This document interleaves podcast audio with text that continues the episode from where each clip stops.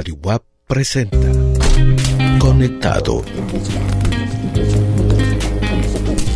De eso se trata. De eso se trata.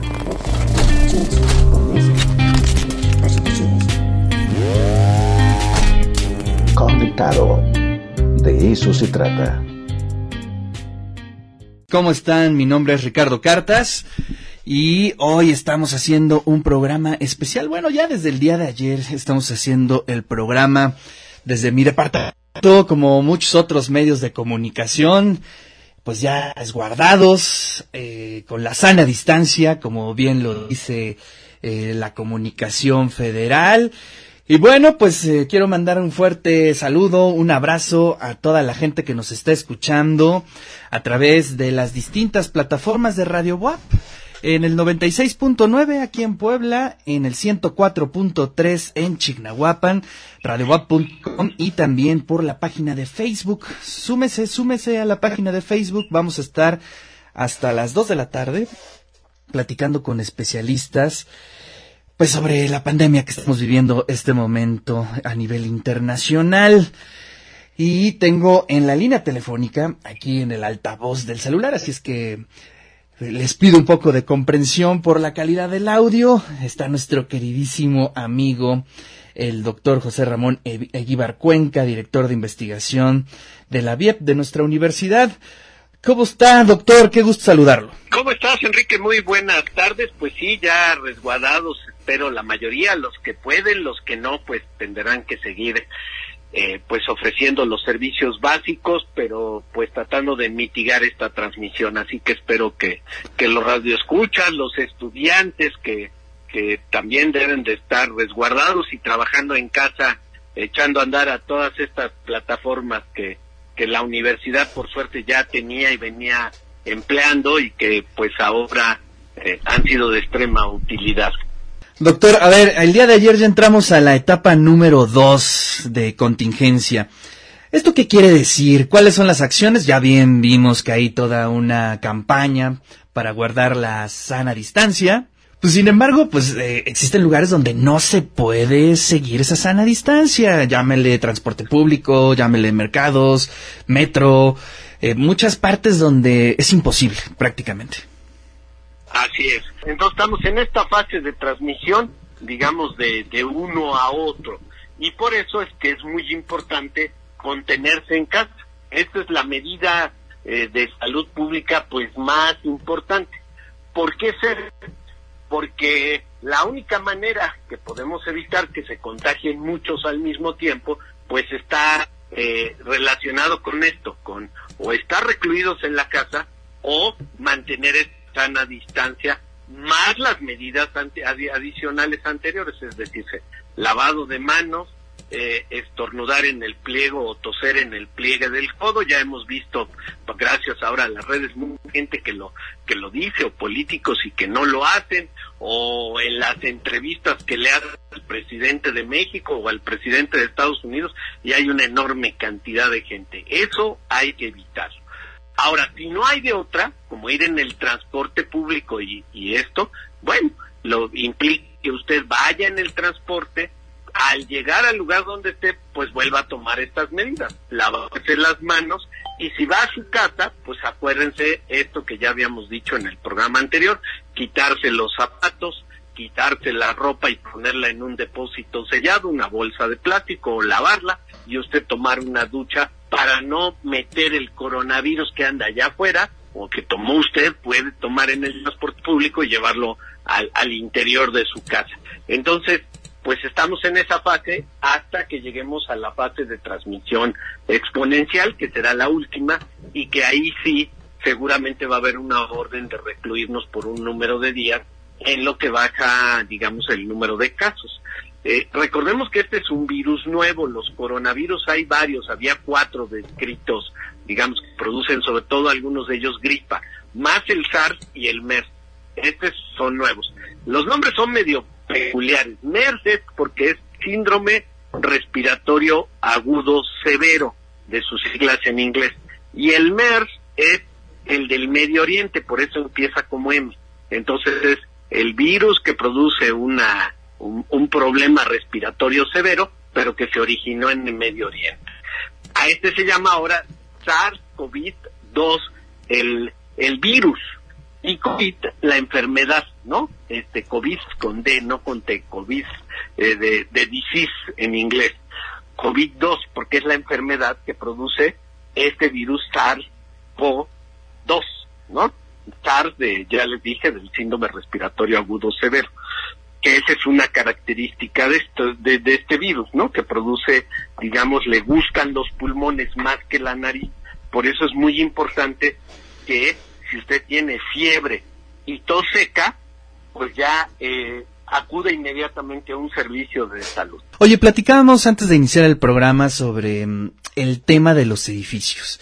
Mucha gente en el país vive en departamentos. ¿Hay algunas indicaciones especiales para la gente que vive en estos espacios comunitarios? Eh, sí, ¿verdad? Habría, ahí puede haber una gran densidad eh, de gente. Este, sí, bueno, lo, lo que hay que hacer es man- mantenerte confinado en el departamento. Mientras tú estés en tus cuatro paredes ahí, estás protegido si tomaste las maniobras de precaución de estar en casa. Eh, me, decías, ¿hay posibilidad de que yo que vivo en este apartamento se lo pase al del apartamento de al lado? No, no porque el virus tiene que ir por vía aérea y entrar a tu nariz o a tu a tus ojos o a tu garganta para que te infecte. Entonces, pues no va a pasar las paredes, ¿verdad? Si tienen un aire eh, acondicionado comunal, no creo que haya muchos aquí en México, pero a lo mejor por ahí en estos edificios nuevos, eso sí tendrían que tener seguridad, porque el virus sí se puede ir por el aire acondicionado y pasar de un apartamento a otro, insisto, si es que está eh, compartido. Algunos aires acondicionados tienen filtros, incluso eh, filtros de muy alta calidad, de, se llaman EPA, de Environmental eh, Agency de Estados Unidos, la Agencia de Protección Ambiental. Esos filtros filtran hongos, virus y bacterias, ¿eh? Pero si su aire es de estos normales, digamos, pues sí podría haber ahí paso de un de, de un lugar al otro. Eh, más bien habría cuando salgan del departamento y convivan con alguien, ¿no? O se saluden, aunque sea de lejos, pues ahí a volver a seguir con las normas anteriores, lavado de manos, eh, que cuando regresen se quiten su ropa, sus zapatos, etcétera. Pero no, no, no pasan las paredes. Bueno, pues ahí está resuelta la primera duda. Y también nos preguntaban, lo comentábamos, ¿se transmite a través de relaciones sexuales, doctor?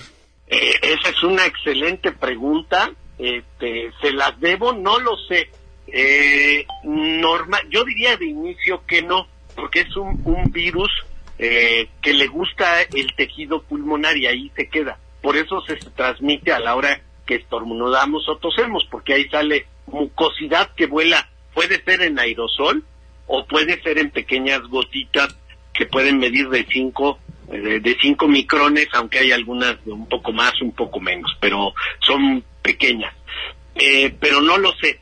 Eh, el virus del ébola y el virus del Zika sí se sabe que es transmitido por vía sexual, pero ambos eh, se adquieren por otros tipos de fluidos que no son los los de la boca y este y tienen una fase en donde hay eh, lo que se llama viremia, es decir, que el virus se va a la sangre. En este caso yo no he sabido de eso. Eh, sí producen falla de muchos órganos en personas, eh, pues ya dijimos, ¿no? De alto riesgo, enfermedades cardiovasculares, diabéticos, obesos o personas mayores de 70 años. Allá a lo mejor en el estadio final de la enfermedad pudiese divulgarse el virus por vía eh, sanguínea y entonces esto potencialmente podría llevarlo al testículo y a través del testículo o a las glándulas accesorias que forman el semen y entonces transmitirse por vía sexual desde el hombre o por vía de las secreciones vaginales en el caso de la de la mujer eh, o de la menstruación propiamente dicha si fuese el caso no pero tendría que estar en la sangre. Entonces la respuesta concreta es no lo sé lo voy a investigar. No que yo haya leído algo hasta ahora en el caso del virus SARS-CoV-2 o el COVID si quieren así decirle que es como ya lo conocemos que es la enfermedad este no no hay no hay ningún reporte hasta donde yo sé pero lo voy a investigar y le voy a preguntar a nuestra experta infectóloga que es la doctora Indiana Torres. Oiga, doctor, pues además de esos retos, ¿no? En cuestiones de sanidad, pues están los retos personales, ¿no? Es decir, el estar separado tanto tiempo o junto a tu familia tanto tiempo acarrea bastantes problemas, ¿no? Complejidades. ¿Qué estás haciendo tú en lo personal? ¿Estás leyendo? ¿Estás haciendo ejercicio? ¿Qué es lo que estás haciendo? Sí, estoy leyendo. he estado en contacto con mis alumnos. Por suerte, había varios que estaban en una fase ya casi de, de acabar sus tesis, bueno, en que estaban redactando. Ahora los hemos acelerado la doctora Carmen Cortés y yo, que estamos a cargo del laboratorio, nos lo mandan por vía electrónica. Yo tengo, yo soy un poco antiguo, a mí me gusta imprimir y leer porque puedo ir y venir. Eh, las pantallas luego me quedan, ¿no? Me imagino así virtualmente ocho hojas para arriba o para abajo. Entonces el tenerlo en físico este, ya soy viejito, este, me entonces las corrijo a mano, luego las digitalizo, tenemos un escáner por suerte en casa y se las mando por vía electrónica, ellas lo corrigen y me lo reenvían. Este, y sí teníamos además algunas otras cosas pendientes, pues trabajos eh, por terminar para ser sometidos a las revistas este, eh, científicas, pues para que los evalúen. Entonces nos hemos dedicado a eso, aprovechando que ahora tiene uno más horas de concentración. Y sí, le atinaste, este, la verdad es que yo le debía al ejercicio este, mucho y ahora me he puesto una rutina y, y entonces he estado eh, tomando unos 30, 40 minutos de ejercicio en, en una caminadora que tenemos en casa y hay una elíptica allí en un espacio, en un rinconcito, este, la tuvimos que quitarle el polvo, este, más yo, este Carmen era más disciplinada y entonces este pues hemos estado también en esta en esta faceta y tratando de aprovechar dentro de la adversidad. Este es muy importante eh, pues tener una comida normal, sana, pero eh, se conoce que el sistema inmune responde muy bien al ejercicio. ¿En qué sentido? Mejora su capacidad de defendernos. Entonces, este, pues también lo hemos hecho eso, lo hemos hecho por salud, porque tenemos ahora, no hay ningún pretexto, ¿verdad?, de que nos abruma el trabajo, entonces hemos hecho una rutina. Yo lo decía, de veras hagan una rutina diaria de qué hago, me levanto, desayuno, platico, me tomo el café, me pongo a, a trabajar dos horas, este, me subo a la caminadora, como, descanso, veo las noticias, doy otras dos o tres horas de trabajo intenso, este y así sucesivamente. Creo que eso eso va a ayudar mucho porque todavía nos quedan varios días por delante de, estar resguardados. Sí, bueno, ese es un gran tema, ¿no? Este, toda la gente está muy preocupada por la duración de esta contingencia. Escuchamos eh, las conferencias institucionales de las mañaneras que probablemente esto se vaya hasta junio. Eh, ¿Tú qué perspectiva tienes, doctor? Bueno, lo, lo que tenemos que, pasar es el pico. O sea, aquí lo que no tenemos que, eh, digamos, todas estas medidas de aislamiento lo que implica es que no haya muchos enfermos en un momento dado, porque entonces colapsas el sistema médico, como ya vimos que sucedió en Italia, en España y ahora en Nueva York, ¿no? Ayer estaba yo oyendo que una pista de hielo este la iban a habilitar por ejemplo o no perdón eso fue en España este para ponerlos desgraciadamente los cadáveres pero en, en, Nueva York están habilitando eh, espacios muy grandes eh, con camas o con camastros con catres para pues, la cantidad de pacientes entonces que queda claro en, desde el punto de vista de la salud pública lo que quede, lo que se tiene que hacer es cómo abates esta curva eh, que no haya un pico y que se haga como una meseta, que sea más suave la curva para que haya menos enfermos por día y entonces le demos chance al sistema de salud.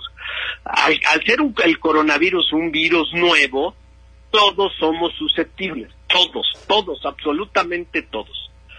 Lo que tenemos que ahora que ver para el caso de los chinos es si ellos los que se enfermaron tienen una inmunidad permanente o no porque de eso va a depender la, eh, la virtud de la vacuna. O nos vamos a tener que vacunar cada año como hacemos con la influenza, que va cambiando a lo largo del tiempo. Por eso no nos pueden poner una vacuna de influenza, como sí de sarampión, que por cierto hay un brote, ya van 70 casos en México, desgraciadamente, sumado a esto, este, para eh, ponerte esa vacuna y que ya te proteja de por vida, como es el caso del sarampión. Si no fuese el caso, este, pues habría que estarse vacunando con coronavirus, pero eso tendrá que esperar.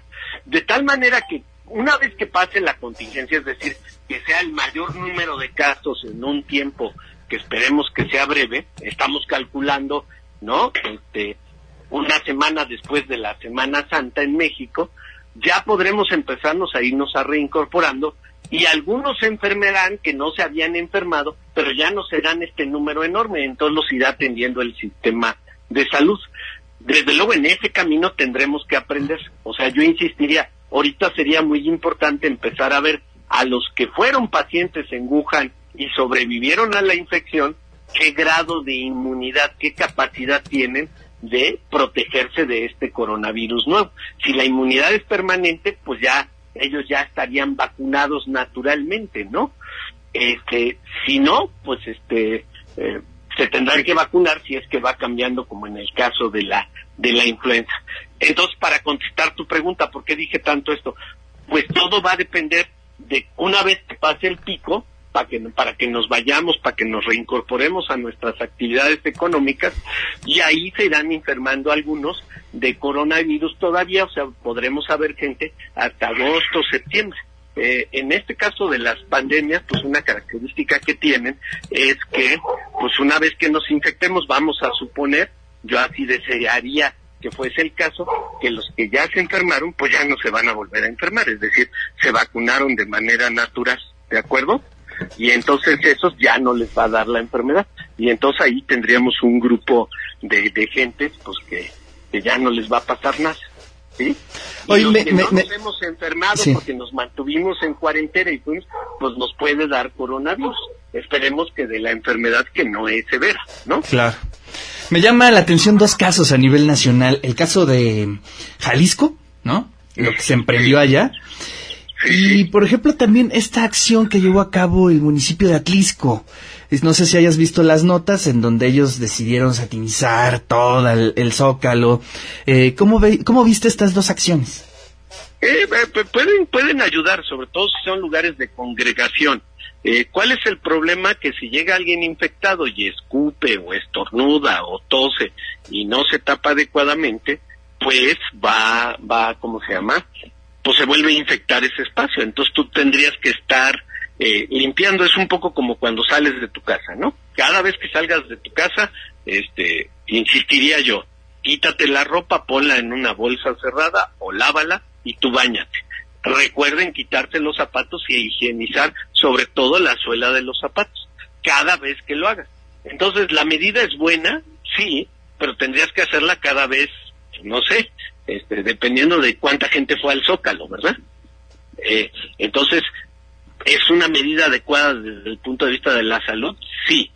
Es mucho mejor que la gente se quede en casa y, no se conglomere en el Zócalo de Atlisco o, en un auditorio o en una cosa, ¿no? Porque si no, fíjate, pues limpiamos el cine y ya, ¿no? Entre cada función.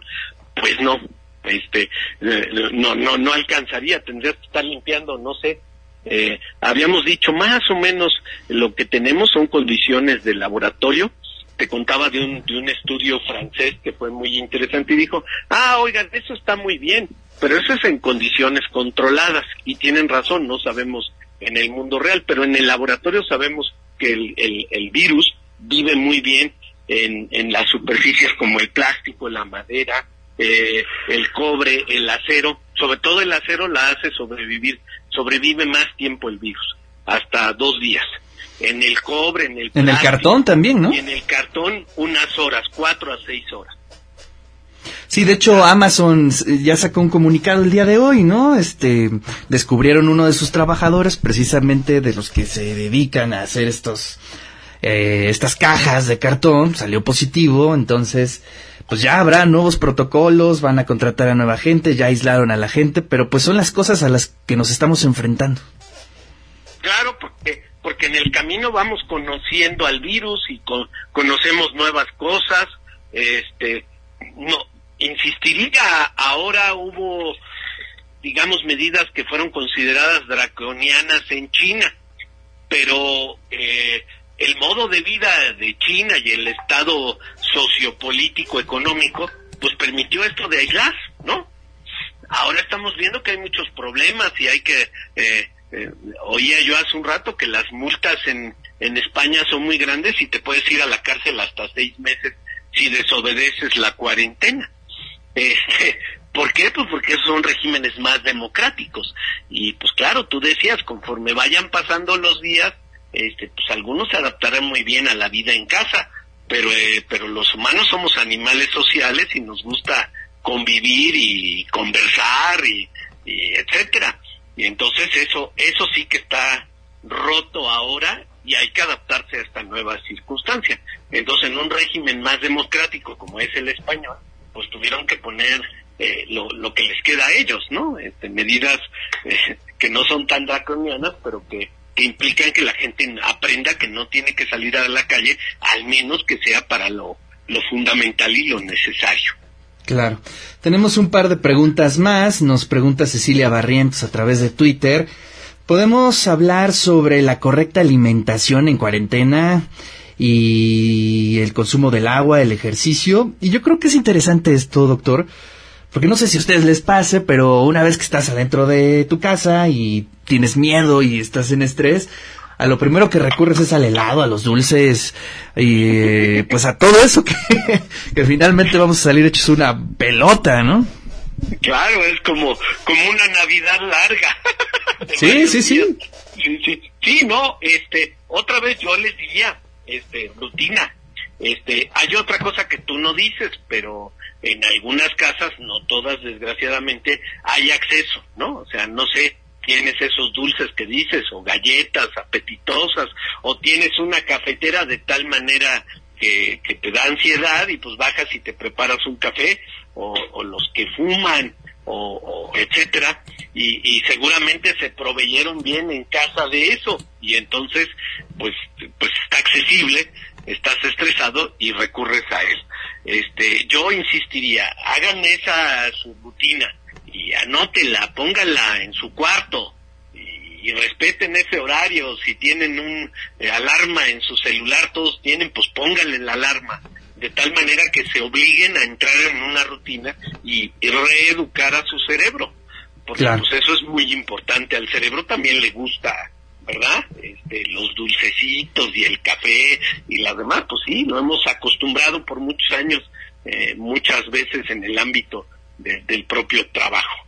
Entonces, eso sería muy importante. Es una alimentación sana por lo que hemos dicho, ¿no? Aunque se ha repetido mucho, por, por el caso de los nutriólogos, digamos, en la base de la pirámide, frutas, verduras y cereales, eso debe de ser el 60%. Eh, para una gente, digamos, adulta, eh, lo que se recomienda son 60, 70 gramos de proteína. Este, piensen que un huevo tiene 7 gramos de proteína, este y pues para darles unos 30 gramos de proteína es lo que les cabe en la palma de la mano de cualquier carne, ¿no? Sea de pollo, de res, de cerdo, eh, de atún, este, si ustedes se lo ponen en la palma de la mano, eh, este, así haciendo una pequeña concha, eso equivale más o menos a unos 30 gramos de proteína, de tal manera que si desayunaron un huevo, eso, y en la noche comen unas nueces, ya tienen la, lo que necesitan de proteína. Eso es importante porque eso es con lo que se hacen los anticuerpos contra los que desgraciadamente les caiga el COVID, pero que no enfermen severamente, pues van a necesitar anticuerpos y eso se hacen de proteína. Claro. Y este, aguas con los veganos, ¿no? Porque entonces ellos sí que tienen un hándicap ahora. Este, porque eh, los, los productos, por ejemplo, eh, en general los vegetales contienen pocas proteínas porque así son, este, a excepción otra vez de las nueces, cacahuates, almendras, ese tipo de alimentos que ellos este, con eso suplen, digamos, lo que necesitan de, de proteínas. Yo insistiría el ejercicio 30 minutos al día, ahora sí, no hay pretexto, ¿verdad? Estamos en casa, claro. pues hacer esos 30 minutos de caminata, de bicicleta fija, de lo que tengan, si no tienen nada, pues ayer o antier veíamos ese que corrió el maratón, ¿no? En siete metros de balcón. no sé cuántas vueltas le dio. Qué maravilla. Ah, ah, sí, exacto. Somos una especie maravillosa, doctor, ¿no? La persistencia. Pero pues búsquenle, pueden subir y bajar escaleras, este, etcétera. Este, busquen la manera pues de, de, de activarse físicamente, porque ese es un estímulo excelente para su sistema inmune. Claro. Y, y YouTube está lleno de tutoriales en ese aspecto, ¿no? Sí, sí, ahora, ahora han pululado. Hay algunas aplicaciones incluso que uno mete su, su estatura y su peso y ahí le dicen, por ejemplo, cuántos pasos hay que dar. Pues búsquenle la manera en su casa o si alguien vive en un fraccionamiento cerrado, pues ahí pasa otra vez y, y ya les dije, al regresar de todas formas se van a bañar, sacan la ropa, la ponen en una bolsa o la lavan y ustedes se dan una ducha, sus tenis no los metan, los limpian y, y ya, con Claro. eso eh, ya hicieron ejercicio, ya salieron, vieron si es que tienen esa oportunidad o si hay un jardín cercano y, pueden nada más ir a hacer eso y vuelven a su casa y se encierran y eso pues ya ya no los tiene tan, tan enclaustrados y- y motivan a su sistema inmune que esté en las mejores condiciones. Doctor, la última pregunta. eh, ¿Qué pasa con el dinero y sobre todo con los cajeros automáticos? Bueno, ya vimos que varios bancos cierran sus instalaciones o la gran parte de sus instalaciones, se quedan los cajeros. Pero bueno, finalmente todo el mundo tiene contacto con los cajeros y se puede convertir en un foco, ¿no? Claro, esa es lo- la, la palabra esta, insisto, que usamos este, en medicina, los fomites. Fomites es cualquier superficie que usted toque después de haberse tocado la boca o la cara y embarradose de saliva o secreciones, ¿no? O que usted le haya tosido o estornudado a un cajero, que puede pasar. Entonces son fuentes enormes de reservorios de, del virus y de cualquier, y de bacterias y de eso, esa conducta la deberíamos de, ojalá y eso sea un cambio, ¿verdad? Como pasó con el H1N1. Claro. Y que no nada más en esta época, pero que nos garanticen todos los días que los cajeros los limpian pues tres o cuatro o n veces al día. Entonces, cuando vaya usted al cajero, si es que tiene la necesidad o que pagó con dinero físico, que también es lo mismo, billetes y monedas, ahí extreme las medidas. Lleve gel, por favor. Entonces, usted hace la transacción en el cajero automático, bueno, eso, sale usted y póngase gel en- inmediatamente. Si se puede lavar las manos con agua y con jabón, es muchísimo mejor. El virus no se lleva con el jabón, el jabón lo, lo, lo destruye, lo hace explotar, para decirlo en pa- palabras verdad. Estallan los virus. Entonces, si usted puede, corra a lavarse las manos después de haber ido. Si es en una plaza y hay un baño, pues va y se lavan las manos. Y si no, pues lleve el gel en la bolsa, en el portafolio, en, en donde sea, en la otra mano que no va a usar. Y hay una cosa importante, este, eh, Enrique, que yo vi. Ricardo, Ricardo. La cara unas 30, y- 30 o 35 veces por hora. No se da uno cuenta. Es parte de, de cómo somos. Entonces, una medida es usar la mano no diestra. Ah, ok. Porque Entonces la probabilidad de que tú te toques la cara después de haber tocado alguna de estas superficies contaminadas, pues disminuye porque las treinta y tantas veces que te tocas, pues todas son con tu mano diestra. Entonces cuando Esa es buena estrategia. si puede, y son de derechos, pues usen la mano izquierda o al revés. ¿Sí? Claro. Este, y, y ya eso les protege, pero insistiría, después de usar un lugar que ustedes consideren que está altamente contaminado, como es un cajero, como es el dinero, como es la tarjeta de crédito, eh, eh, etcétera, entonces o se lavan las manos o se ponen gel. Eso es obligatorio y perentorio para evitar la posibilidad de enfermarse. Bueno, pues ahí estaremos eh, recurriendo a tus consejos, a, a tus estudios, a lo que has leído, este doctor, y te agradezco mucho todo este tiempo. Te mando un gran abrazo. Te agradezco mucho y espero que sea de utilidad para los radioescuchas y lo seguiremos haciendo con mucho gusto mientras dure esta, esta contingencia. Un abrazo y un buen día. Nosotros nos vamos a un corte y regresamos aquí al de eso se trata. Pero lo más bonito es Estamos que de buen busco al humor. pastor mexicano justamente en uno de los mercados más importantes de Madrid junto a la Plaza del Queremos Sol. ¿no? invitarlos a la presentación de un espectáculo escénico bizarro. Es el amor en los tiempos de Grinder. Continuamos. No sabemos si es teatro. De no eso nos se interesa, trata. de hecho. Regresamos al de eso se trata. Muchas gracias a toda la gente que nos está siguiendo en las redes sociales. Muchas preguntas. Y pues saludos a todos los que nos están siguiendo también por el Facebook Live, los que nos escriben a través de Twitter. Eh, gracias a toda la gente de Chignahuapan que nos escucha a través del 104.3 de FM y obviamente toda la gente que nos escucha a través del 96.9, la frecuencia universitaria. Ya tenemos aquí en la línea telefónica al tocayo de los tocayos, Ricardo Villegas. ¿Cómo estás, tocayo? Muy bien, tocayo. ¿Tú qué tal? ¿Cómo, cómo vas con estos días de encierro? Bien, entretenido, este, haciendo un chorro de lecturas que tenía yo pendientes. Ya voy a, a, iniciar a hacer este, unos arreglos aquí en mi departamento. Es decir, hay tiempo y pues hay que verlo por el lado positivo, no hay de otra, ¿no? Muy bien, excelente. Pues ya, ya somos dos que tenemos mucho que leer, mucho que revisar y, eventualmente algo que escribir. Efectivamente, mucho. Muy bien. Eh, pues nada, mira, vamos a platicar el día de hoy acerca de un tema que se ha denominado como la infodemia. ¿De qué se trata esto? Déjame te platico un poquito. Pues eh, resulta ser que eh, en una conferencia que otorgó el secretario general de la Organización Mundial de la Salud el 15 de febrero de este año, él hacía referencia pues ya eh, propiamente eh, visualizando, vislumbrando cómo se iba a poner esta situación del coronavirus. Y decía, bueno, es que habrá que entender que si eventualmente vamos a llegar a la figura de la pandemia, también vamos a tener que enfrentar otros fenómenos y por supuesto hablaba del tema de lo económico, por supuesto de la parte de salud pública y en particular hacía referencia a este concepto, el concepto de la infodemia. ¿Qué quiere decir esto? Bueno, pues es un concepto eh, inventado para referirse precisamente a esta eh, dispersión masiva de información por cualquier cantidad de medios, llámese redes sociales, llámese, eh, pues no sé, noticieros televisivos, de radio, etcétera, etcétera, y que están inundando precisamente el escenario y nosotros los ciudadanos, las, las personas de, a pie, eh, nos estamos eh, infotoxicando, como ya hemos eh, mencionado en alguna ocasión en este espacio.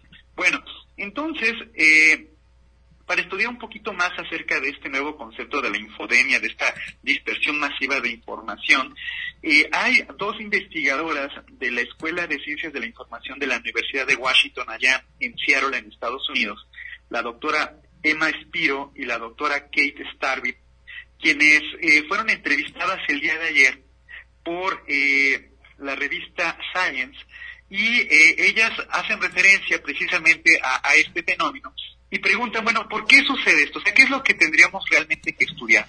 Y dice, bueno, tenemos que dimensionar dos, dos variables. La primera tiene que ver con lo que se está reportando en los medios, en los medios noticiosos y por el otro lado, qué es lo que se está comentando en las redes sociales. Y nos vamos a dar cuenta que eventualmente en las redes sociales e inclusive en los mismos medios noticiosos se empieza a hacer una distribución de desinformación, es decir, de información errónea que no precisamente es la que parte desde el estudio de la ciencia, de los resultados metodológicamente alcanzados a partir de, la ciencia.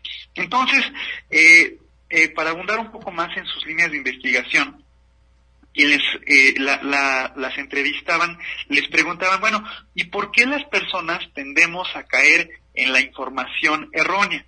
Y ellas responden de una manera muy sencilla y dicen, bueno, lo que sucede es que nosotros cuando nos enfrentamos a un, a un fenómeno, alguna situación catastrófica o cualquier evento que en lo personal nos pueda llegar a cambiar nuestro día a día, nuestra cotidianeidad, bueno, pues entonces nosotros tratamos de eh, poner un orden en nuestro eh, eh, imaginario personal, tratar de explicarnos qué es lo que está sucediendo y como no tenemos toda la información que nos satisfaga para resolver estas dudas, nosotros empezamos a llenar esos huecos desde la ansiedad. Entonces, esto mucho tiene que ver, por ejemplo, con la figura de la rumorología, ¿no? Entonces, cuando tú te enteras de algo que de alguna forma te puede inquietar, eventualmente no tienes todos los datos para poder comprender qué es lo que está sucediendo.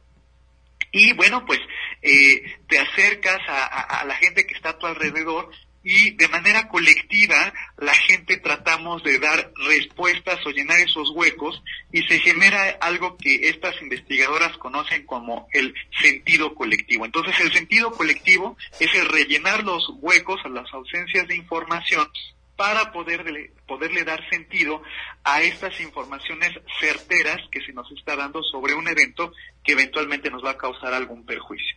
Entonces, eh, lo que ellas eh, proponen es entender cómo se puede reducir estos huecos y cómo evitar caer en la rumorología que eventualmente pues va a, a magnificar del el fenómeno que de por sí ya no es tan bueno, ¿no? Entonces todo esto lo están vinculando propiamente con el fenómeno del coronavirus, de esta pandemia que bueno, de tanto se ha dicho y que pues prácticamente las redes sociales están inundadas tanto de eh, noticias ciertas como de lo que ya sabemos que son las denominadas fake news.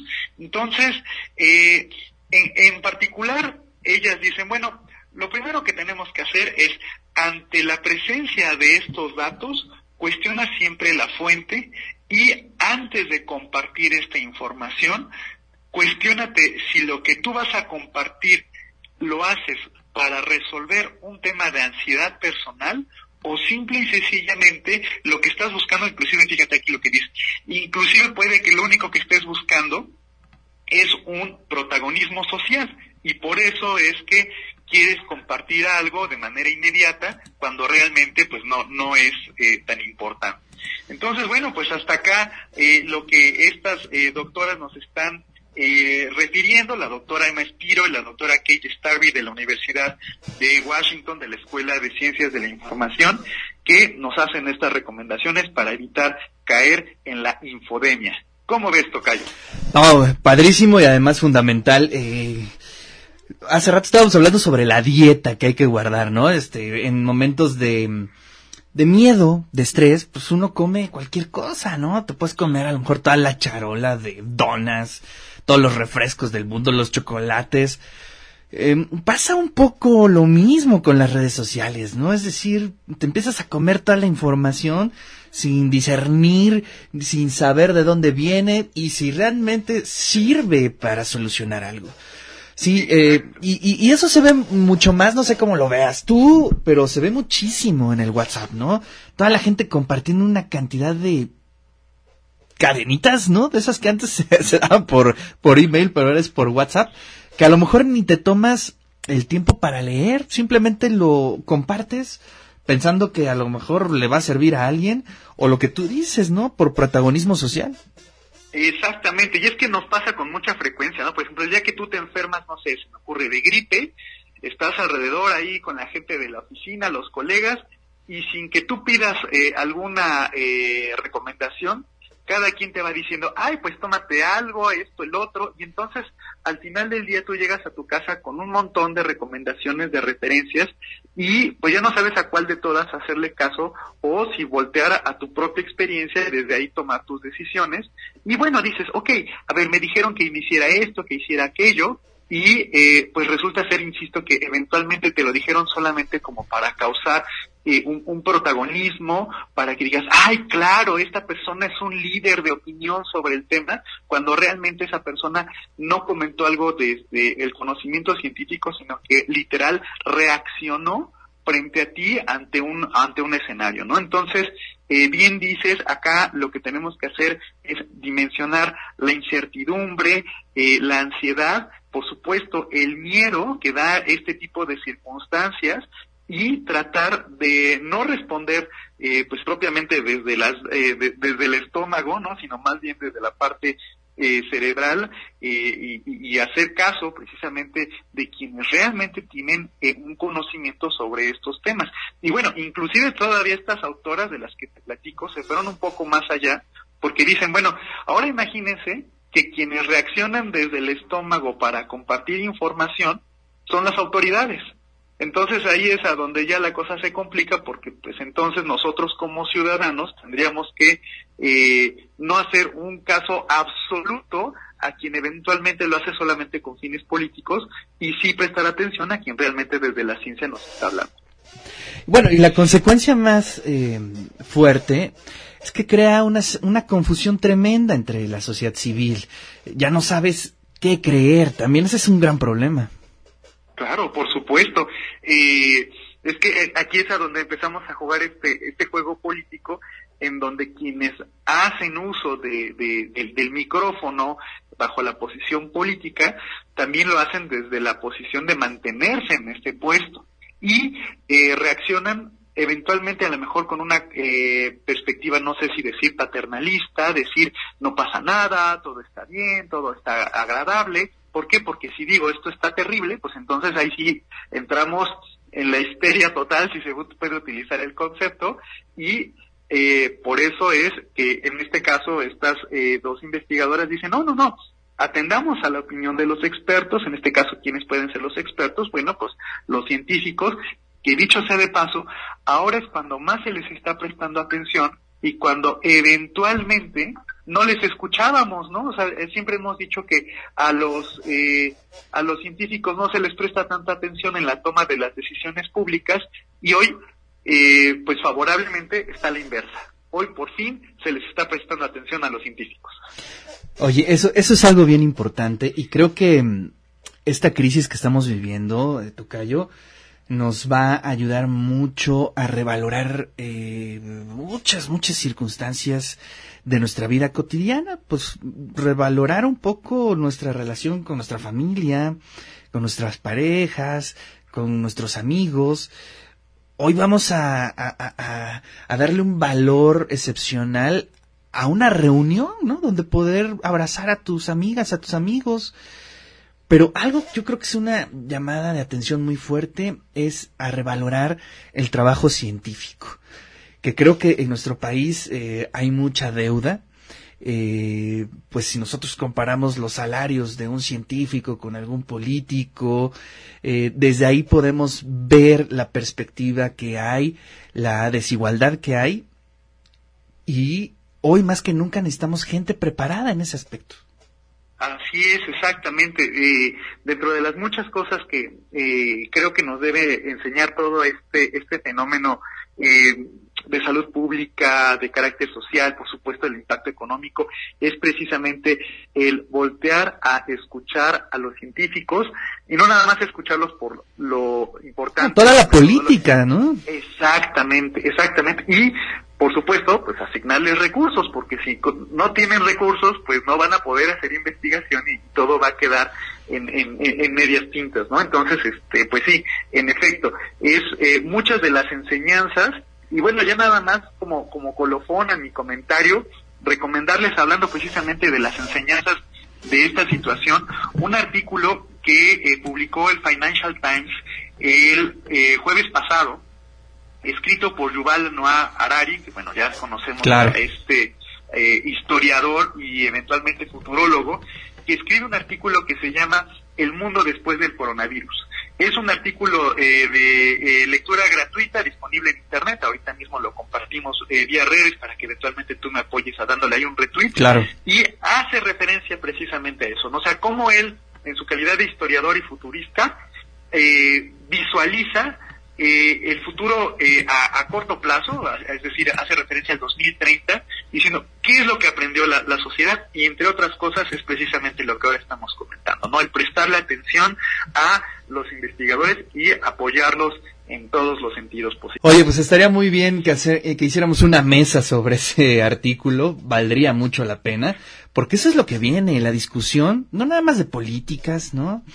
De cómo nos vamos a relacionar con el otro, la seguridad digital, que ese es un gran tema, ¿no? Eh, China pudo contener eh, gran parte de esta crisis, o sea, que tiene, gracias a que tiene el control de todos los datos de sus ciudadanos. Aquí en Occidente eso se ve muy mal, pero entra una discusión, ¿no?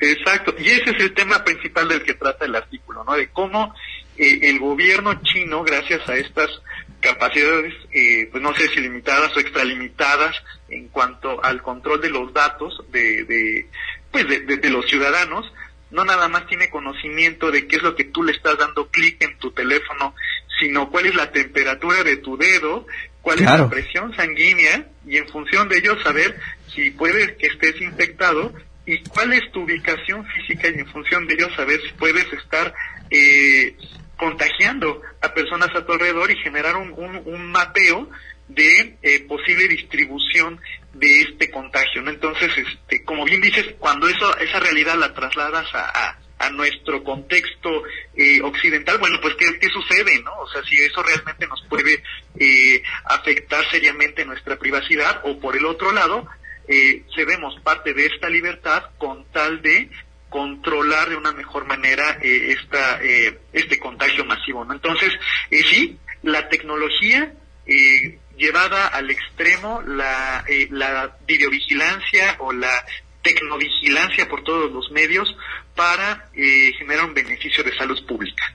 Bueno, pues ahí está la discusión. Finalmente estas discusiones se tendrán que enfrentar. Vamos a llegar el momento en definir. Inclusive yo creo que una... Bueno, es imposible soñar que se acabe el capitalismo, el capitalismo, pero sí yo creo que se va a reformular el capitalismo a partir de esto una reformulación de un montón de escenarios, eh, bien dices, el, el, el, económico y hasta el de cómo nos interrelacionamos como individuos, como familiares, como, como sociedad en su conjunto, ¿no? Entonces, eh, una gran enseñanza, pero que también viene en muy poco tiempo. O sea, cambios que eventualmente a nivel político podrían haber tomado años, ahora van a tomar meses. Y el caso contundente es precisamente, eh, no sé, pongo un ejemplo, la educación a distancia. Claro. Eh, nosotros no nos hubiéramos imaginado que de la noche a la mañana tuviéramos que saltar a la educación a distancia, cuando es un tema que venimos trabajando desde hace varias décadas y que siempre lo habíamos llevado postergado, ¿no? Exacto, es una modalidad alternativa, este es una opción y ahora no es una opción, ahora es la única opción que tenemos para salvaguardar en este en este escenario y que nos tomó literal 24 horas saltar a ese nuevo escenario y bueno, pues ahí está otro ejemplo de los cambios contundentes de la manera de relacionarnos. Sí, y cómo van a ser también los trabajos, ¿no? O sea, muchos trabajos que hoy en día, eh, a lo mejor te pasabas 8 o 10 horas en la oficina, pues hoy los estás sacando desde tu casa, ¿no? No estoy hablando de la generalidad, pero sí hay algunos que se pueden llevar a cabo de manera perfecta desde tu casa. Y eso renueva también la relación con tus jefes, con la empresa, con todo. Claro, por supuesto. Una de las cosas que ahorita están agradeciendo de alguna forma a esta situación, pues es el, el tema de, de, de, de la polución, ¿no? O sea, cómo se ha reducido de Es manera eso. dramática, específicamente en Wuhan, a donde empezó todo este tema. Eh, una de las cosas, de las positivas, si es que se puede hablar algo así de, todo esta, esta tragedia, es precisamente cómo se redujeron este, los, los índices de contaminación precisamente de la inmovilidad de las personas, derivado, pues precisamente como tú dices ahora del home office, ¿no? Entonces, eh, es pocos efectos positivos, contundentes en este caso, y la otra es, eh, bien dices tú, bueno, cómo ahora yo me empiezo a relacionar en mi propio contexto laboral, el eventualmente darme cuenta que eh, genero ahorros, claro, no todas las personas desafortunadamente podrán hacer home office, o sea, habrá eh, claro, claro, es un muy sector importante, pero eh, bueno, al menos este eh, parece ser que está funcionando y está funcionando bien. Tocayo, pues muchas gracias. Vamos a seguir acudiendo a tus lecturas, a tus puntos de vista, pues este, de aquí hasta donde llegue esto, ¿no? Exacto, seguimos en esto que cree que si algo hay ahorita disponible es eh, información científica en abundancia sobre este tema. Realmente estoy infotoxicado de ver a cuántos artículos científicos se están generando y además a la velocidad con la que se están generando. O sea, realmente esto es un fenómeno muy, muy interesante que tenemos que seguir comentando. Bueno, pues ahí están las palabras de Ricardo Villegas. Muchísimas gracias, Tocayo. Y bueno, pues nos escucharemos la próxima semana. Y ya está con nosotros Hugo Osorio, el mago de los datos. ¿Cómo estás, Hugo? ¿Qué tal, Ricardo? Contando los días que ya llevamos este, trabajando desde, desde casa todos, creo. Pero bueno, es necesario. Los datos nos dicen que es la, lo mejor que podemos estar haciendo en estos momentos. Oye, qué gran discusión se ha dado sobre los datos, ¿no? Eh, el día de ayer, eh, el periódico El País publicó una nota muy interesante en donde compara no, no se hace ningún juicio de valor, pero compara cómo los países asiáticos han utilizado sus datos mientras en Occidente se resguardan, se protegen y eso ha detenido un poco. Es una discusión que todavía se va a dar, ¿no? Simplemente se están dando eh, las primeras este, discusiones, los primeros diálogos, pero es bien interesante cómo los datos pues ya están operando eh, en esta crisis es bien interesante sobre todo el, el caso de, Corea. Eh, la verdad es que yo cuando lo leí eh, sí me dio un poquito de, pavor, pero viendo los números que tienen actualmente del coronavirus, la verdad es que creo que al final fue la mejor medida. Eh, para dar un poquito de contexto, lo que se hizo en Corea del Sur básicamente fue rastrear a, las personas que habían tenido coronavirus a través de las cámaras que había eh, en las calles, así como a través de los pagos que ellos habían hecho con tarjeta de crédito. Eh, entonces ellos podían rastrear eh, a, las personas que estaban infectadas con coronavirus para determinar dónde podía surgir un posible brote y tratar de sonar la, la de cerrar la zona para contenerlo. Entonces, si, si lo piensas de una manera, pues sí está en peligro tu privacidad, pero del otro lado creo que los datos les están dando la razón porque eh, si comparamos los datos que ellos tienen a lo que está ocurriendo en otras partes, la verdad es que no, no, no tiene nada que ver. Eh, además, otra cosa que es interesante acerca de lo que ellos están haciendo es la manera en la que están implementando a, escala masiva eh, el testeo. Eh, tienen, hay, hay un video ahí por Twitter que a ver ahorita si les puedo compartir, en el cual ellos demuestran cómo pueden testear a la gente sin, sin riesgo de, de contagio. Son unas como cápsulas en las cuales entra la persona y le hacen la prueba me parece que eh, no tengo el dato ahorita correcto, entonces les voy a decir un aproximado. Estaban testeando alrededor de, me parece que siete personas al día. Después de que implementaron estas cápsulas, están testeando alrededor de 90 personas al día. Entonces, eh, la verdad es que están dando una lección bien importante y, bueno, es cuestión de pensar. La verdad es que yo soy mucho de protege tus datos, no te los des, pero después de lo que está haciendo Corea y saber que le están dando un buen uso a estos datos para eh, controlar los focos donde podía haber un, foco de contagio, creo que les está dando la razón. al día de hoy, eh, a los 33, 33 días del primer contagio en Corea del Sur, hay 9.037 contagios, mientras que en Italia, al, al día 31, hay 69.176 contagios. Entonces... sí, es un escenario completamente eh, blanco y negro, ¿no? Es decir, contrasta muchísimo el número. Sí, no, y sobre todo si nos vamos a las muertes, en Italia a los 30 días alcanzaron 6.077 muertes y en Corea del Sur a los 30 días solo llevan 102 muertes. Entonces, eh, la verdad es que sí están dando una lección a todos muy impresionante. También estaba leyendo un poquito eh, de lo que ocurrió en Estados Unidos y por qué se cree que se pueda convertir en el nuevo foco de la pandemia. Eh, desafortunadamente, algunas de las regulaciones ahí para hacer las pruebas eh, las tiene que dar lo que sería el equivalente a la Secretaría de Salud por allá y tardó un poquito y no dieron permiso para que implementaran otras pruebas, las pruebas fallaban al principio, entonces empezaron a realizar pruebas demasiado tarde y, bueno, apenas dejaron ingresar a la iniciativa privada, eh, me parece que hace una semana. En Corea del Sur fue, me parece que a la segunda semana que la iniciativa privada tuvo autorización para empezar a, hacer pruebas por su cuenta y empezar a involucrarse en este tema. Eh, digo, es un estado de emergencia y creo que eh, lo mejor es implementar medidas de emergencias como lo, como lo hicieron en Corea y bueno, el, el tiempo les está dando la razón. Ahora, eh, aquí a, agarrarnos, porque, bueno, también anda por ahí la evolución de, la curva del coronavirus entre Colombia, México, Chile y Brasil y el resto de Latinoamérica. Y bueno, eh, esta, este tipo de gráficas lo que utilizan para contar el, día uno de, de la pandemia o del el brote del contagio, es el primer día que el, país llegó a 20 casos de coronavirus. Entonces, bueno, eh, los últimos datos que, por ejemplo, tiene el país son siete días eh, y, vamos en 367, ¿no? Va en un ascendente y más o menos normal.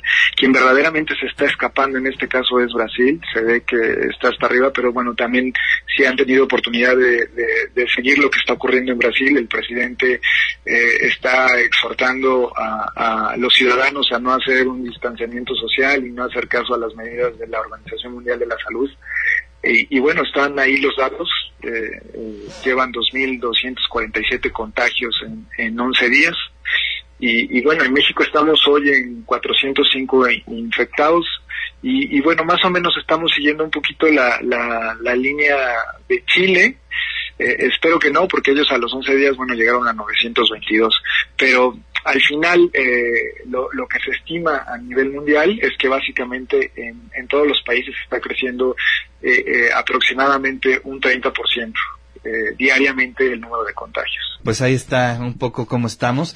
Fíjate que hoy, hoy eh, Enrique Quintana publicó en su columna un poco la mm, evolución de, del coronavirus en Corea y es impresionante. ¿eh?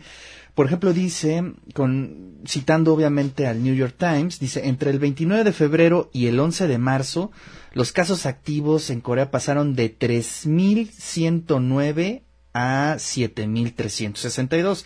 El peor día de todos para los coreanos fue el 3 de marzo, cuando aparecieron 851 casos nuevos. Para el pasado 23 de marzo, es decir, casi un mes después del primer escenario, los casos activos ya eran 5.864, 20% menos que 12 días antes. Y el número de casos nuevos en esa fecha fue de 64, es decir, un 93% menos que el 3 de marzo. La verdad es que sí es para analizar. Eh, bueno, entendamos ya que Corea también es de las economías más fuertes actualmente en Claro. el mundo. eh, y tienen los recursos económicos, pero Estamos con Hugo platicando precisamente sobre los números, ¿no? Eh, los resultados que está teniendo este Corea en torno a cómo está enfrentando al coronavirus. Sí, la verdad es que, eh, que te mencionaba que son números impactantes. Eh, y bueno, te digo, es como para ponerse a pensar eh, el, el buen uso que hacen de los datos de sus ciudadanos, ¿no? Porque aquí si, si te dicen, bueno, sabes que el CISEN va a espiar todos Claro. los movimientos, pues vas a pensar lo peor, ¿no? Pero bueno, en este caso creo que, que Corea del Sur eh, nos está dando una lección de qué se puede hacer cuando los datos se utilizan bien. Eh, esperemos que eh, sigan así y que pues empiecen a mandar ayuda humanitaria a, a, a, a México porque la vamos a requerir, los datos así nos lo dicen también. Hay, hay dan un dato, este, por ejemplo, de que solo para, para que veamos cómo va a estar la situación, eh, México tiene alrededor de 1.5 camas por cada mil habitantes y eh, Italia tiene 3.4, entonces China tenía 4.2 y España tiene alrededor de 3 de acuerdo con el Banco Mundial en 2018. Entonces, si tomamos esa esa información y vemos la crisis que está estallando en Italia, eh, creo que podemos empezar a, a pensar lo que lo que se viene para México y por eso es bueno empezar a tomar desde ahora las recomendaciones eh, del distancia- distanciamiento físico-social, no del distanciamiento social. Hay que seguir siendo empáticos. Eh, solamente nos vamos a distanciar físicamente, pero sigamos siendo empáticos, porque Claro. al final estamos todos aquí. Y bueno, y los datos lo que muestran a- al día de ayer, eh, bueno, hay 405 infectados ya en, en México, hay cinco muertos y hay tres recuperados.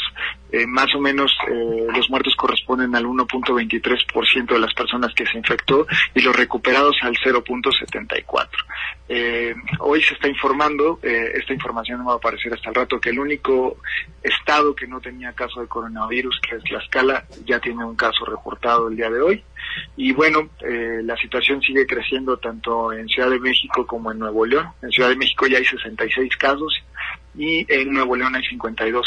Hay una situación extraña que aún no acabamos de entender qué está ocurriendo, que tiene que ver eh, con la información que están declarando las secretarías de salud a nivel estatal.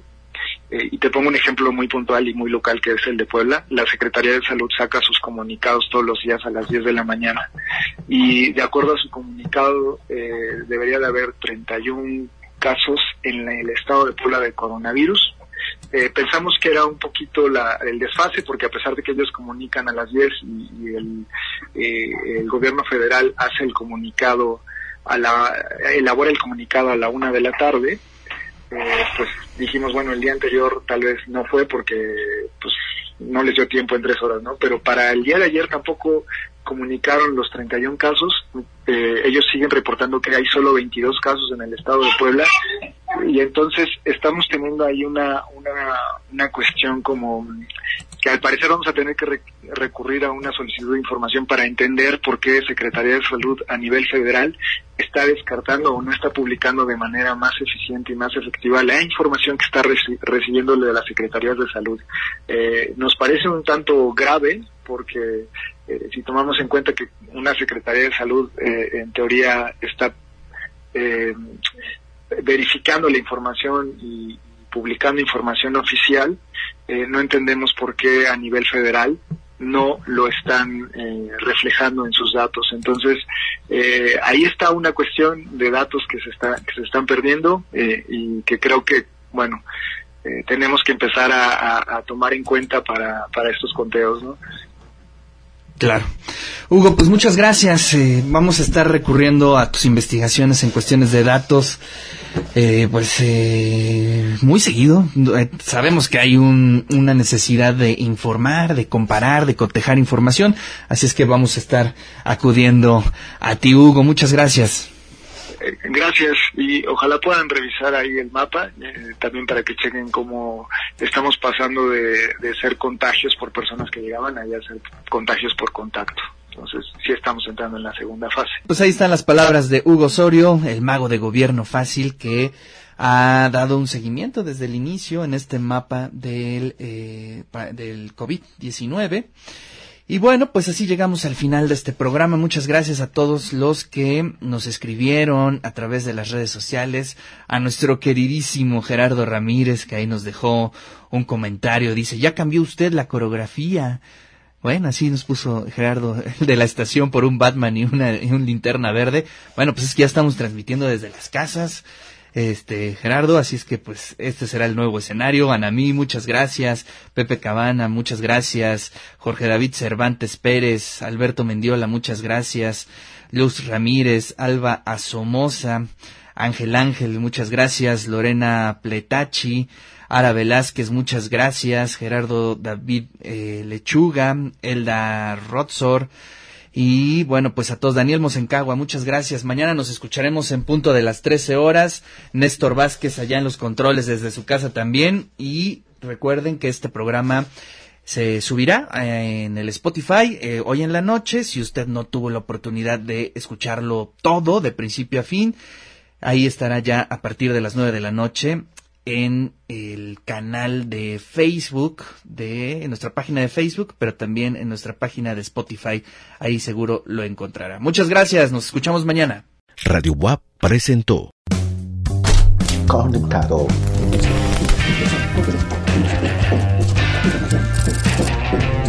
De eso se trata. De eso se trata.